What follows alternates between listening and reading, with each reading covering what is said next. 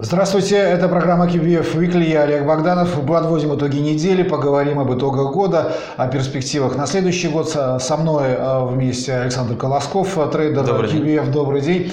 Ну, а сначала те новости корпоративного характера, которые на этой неделе, конечно, приводили движение не наши отдельные ценные бумаги. Ну, потому что глобальные новости, в общем-то, уже отыграны. В основном Согласен. их не было. А вот отдельные истории, они, пожалуй, на этой неделе были, и о них, наверное, стоит сказать. Вот что на вас произвело впечатление? А, мы сильно смотрели, надеялись. В принципе, уже в этом году, например, даже, может, в начале лета а, была новость по компании ТМК, трубно-металлургическая компания, наша российская. Ну, они... В конце мая они вроде подписали да, продажу дочки своей американской. Да, да, они анонсировали продажу своей дочерней структуры американского дивизиона. И вот на этой неделе было официальное объявление от э, американского юридического департаменте о том, что эта сделка одобрена, ее можно совершать. То есть, в принципе, это очень позитивно для компании. Мы видим видели вчера э, скачок роста по этим бумагам около 10%. И э, что это интересно, здесь компания получит очень большой, очень много кэша в виде более 1 миллиарда, миллиарда долларов от продажи своего американского дивизиона. То есть это позитив для компании. Э, возможно, будет объявлен байбек э, на часть этих средств. То есть это интересная история, которая была на этой неделе. Ну и для рынка, и для инвесторов это тоже такой сигнал, потому что американские власти дают зеленый свет на такого рода сделки да, крупные. Да, да. Значит, значит не все потеряно, значит в перспективе могут и другие российские компании, вот с участием американского бизнеса, что-то подобное делать. Поэтому и для рынка это позитивно. Что еще интересного было?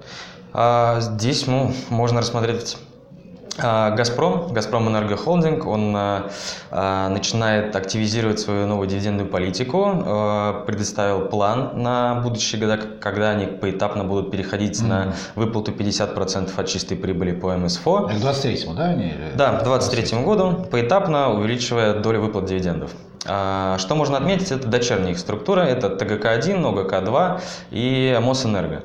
Здесь а, интерес больше представляет нам ТГК-1, почему? Потому что здесь более понятная а, дивидендная история, более понятная компания с понятным, в принципе, фин-показателями, и она более лучше себя чувствует, нежели ОГК-2 или, например, Мосэнерго. Mm-hmm. Вот недавно были новости от Газпром Энергохолдинга о том, что они берут займ у Мосэнерго и займ у ОГК-2. Это, возможно, как-то повлияет на фин-показатели, а вот с ТГК-1 они такой займ провести не смогли. И здесь, в принципе, это некий позитив, что деньги останутся в компании. Компания ориентируется на большие, на высокие дивидендные соотношения, конечно, с нашим рынком. То есть это вот такая интересная Но, история. Э, я заметил, что инвесторы несколько спокойно сейчас э, в конце года относительно mm-hmm. этих дивидендных историй. Ну, понятно, все получили, успокоились успокоились. А, наверняка в следующем году возникнет снова этот ажиотаж. Можно точно предположить, что на фоне того, что монетарная политика остается стабильной, стимулирующей в основных странах ставки низкими, дивидендные истории возникнут. Вот с какого месяца можно ожидать всплеск интереса инвесторов к нашим дивидендным историям снова? Ну вот тем, которые за год э, выплачивают дивиденды. Это уже после... Э, Февраль, март. Это вот. скорее, да, уже начало весны, когда начнутся mm-hmm. уже квартальные отчеты, годовые отчеты, новые какие-то инвест-программы на будущее года года. И, в принципе, будет понятно по торговым соглашениям США и Китая, так как 2020 год – это у нас год переизбрания президента. Соединенных Штатов, и здесь уже надеемся, что будет какая-то конкретика. Додержат на хаях на максимум да, американский да. рынок или нет, как вы думаете? Я думаю, додержат. Удастся, да? И Я думаю, да. и Трампу, потому что они все-таки в спарке работают, несмотря там, на некую э, оппозиционность мнимую американского центрального банка. Все-таки они сделали все, что просил американский президент. Они и ставки снизили, они запустили различные программы стимулирования. Поэтому э, рынок держится. Но вот есть такое так, сомнение, что вот это вот э, неустойчивая ситуация, потому что они очень, так сказать, незначительными шагами, мелкими шагами э, растет американский рынок, ну, практически непрерывно. И вот это может в один момент, как вот э, клифф, так сказать.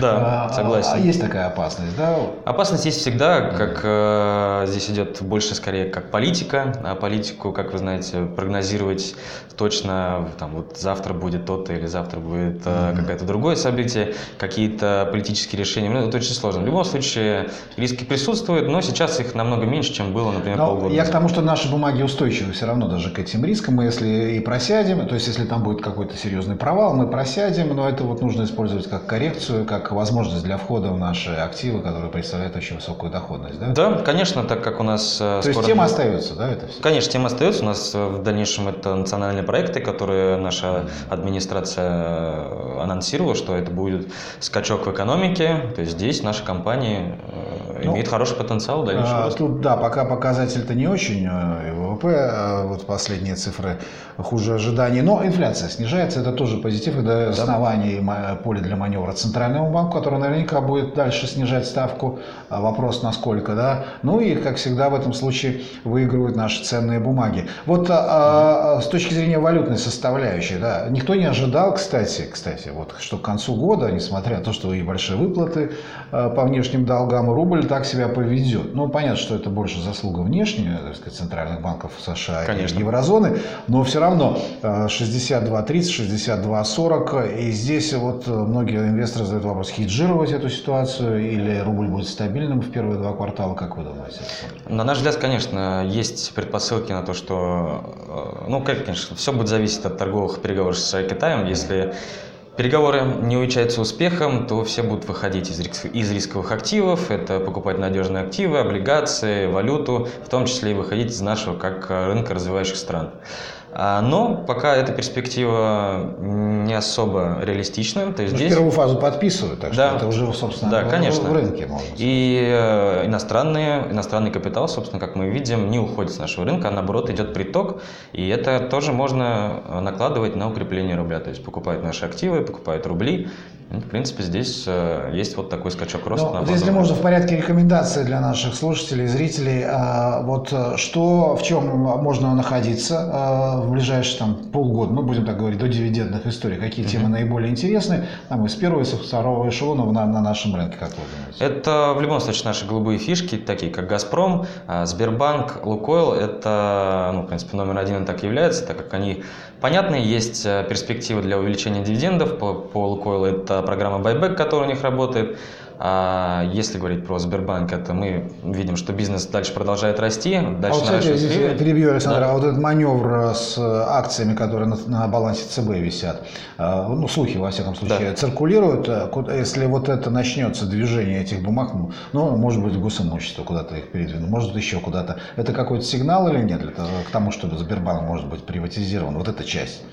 Здесь э, как такого некого сигнала управление останется в любом случае за государством. То есть там по закону нельзя, да? Конечно конечно, здесь управление будет все равно, э, как главный акционер, это наше государство, то есть здесь это... То есть ни плюс, ни минус, да? Ничего не понимает, только получение доходов от дивидендов будут направляться сразу в Минфин, а не через э, Центральный банк. А, ну и еще какие-то истории, может быть, во втором эшелоне, чтобы отметить? А, во втором эшелоне, как я все ранее говорил, это у нас есть ТМК, трубная туристическая компания, где есть э, заключенная сделка.